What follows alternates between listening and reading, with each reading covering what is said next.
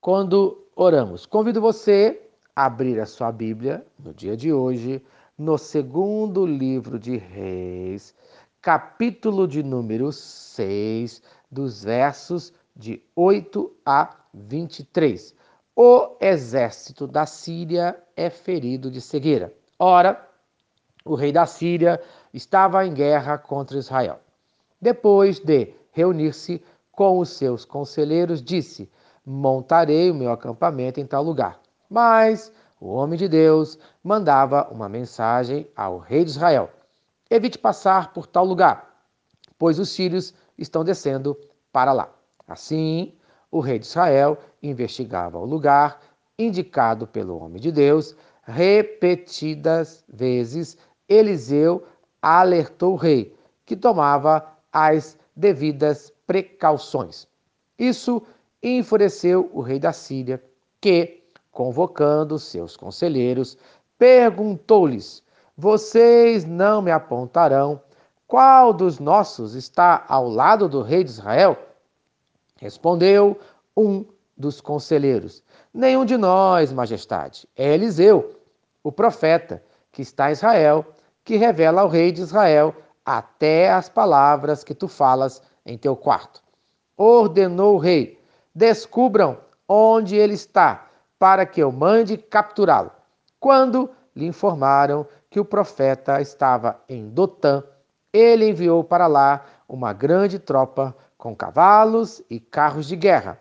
Eles chegaram de noite e cercaram a cidade.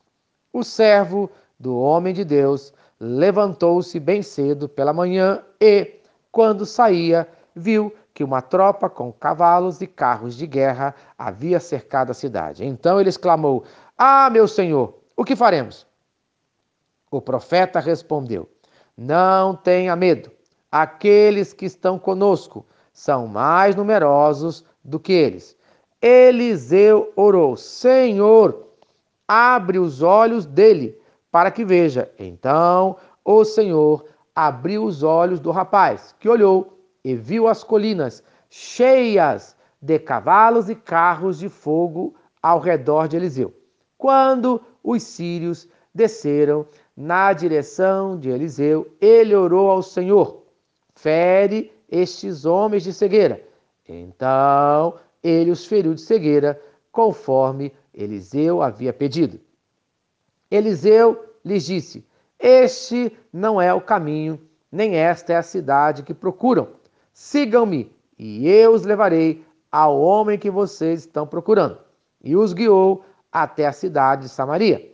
Assim que entraram na cidade, Eliseu disse: Senhor, abre os olhos destes homens, para que possam ver. Então o Senhor abriu-lhes os olhos e eles viram que estavam dentro de Samaria.